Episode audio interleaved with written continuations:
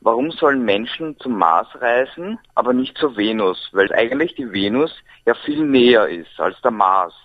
Also vom Abstand her läge eigentlich die Venus näher. Ja, der Mindestabstand von Mars zur Erde sind 55 Millionen Kilometer. Bei der Venus sind es 38 Millionen Kilometer, also ungefähr ein Drittel kürzer ist die Strecke. Und weil Strecke und Reisezeit und Energie und alles, weil das ja schon die kritischen Momente in dieser ganzen Raumfahrt sind, zum Mars braucht man immerhin zwei Jahre. Da würde man doch viel Aufwand sich ersparen, wenn der Flug stattdessen zur Venus ginge. Das Problem ist nur, auf der Venus ist es verdammt heiß.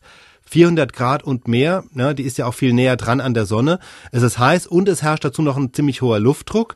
Jetzt mal zum Vergleich, der Mars, der hat eine ziemlich dünne Atmosphäre, da ist es eher kalt, im Schnitt minus 50 Grad, auf der sonnenabgewandten Seite auch mal minus 120 Grad. Das klingt ziemlich frostig das stellt natürlich auch Anforderungen an die Astronauten und die Geräte, aber das ist immer noch leichter, als mit Temperaturen von über 400 Grad umzugehen und sich davor zu schützen. Und das sind eben die Temperaturen auf der Venus. Und der Mars hat eben fast seine ganze Atmosphäre verloren, ist also ziemlich dünn, kaum Luftdruck. Auf der Venus dagegen das komplette Gegenteil.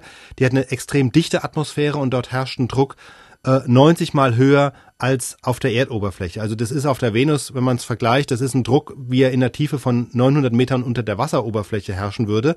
Natürlich kann man das auch irgendwie bewältigen. Trotz allem ist es in der dünnen Marsatmosphäre letztlich doch leichter als in der sehr dichten Venusatmosphäre, sich da überhaupt voranzubewegen und es länger auszuhalten. Also der Weg zum Mars ist zwar weiter, aber er ist doch ein bisschen gemütlicher als die Venus. Genau, so kann man sagen. Und wenn man langfristig denkt, es geht ja nicht nur darum, da mal hinzufahren, um zu zeigen, dass es geht, sondern es stellt sich ja irgendwie auch die Frage, Frage, wozu das alles, was soll man da? Weiß man ja eigentlich noch nicht so genau, wozu der Mars mal gut sein könnte. Aber wenn überhaupt irgendwas, dann könnte ja nach einer Reise dann irgendwann mal mehr folgen. Das kann man sich ja in der Fantasie vorstellen, irgendwelche künftigen Generationen nochmal fremde Planeten besiedeln. Und dafür wäre der Mars, wenn das überhaupt jemals klappen würde, als Niederlassung auf jeden Fall geeigneter als die Venus.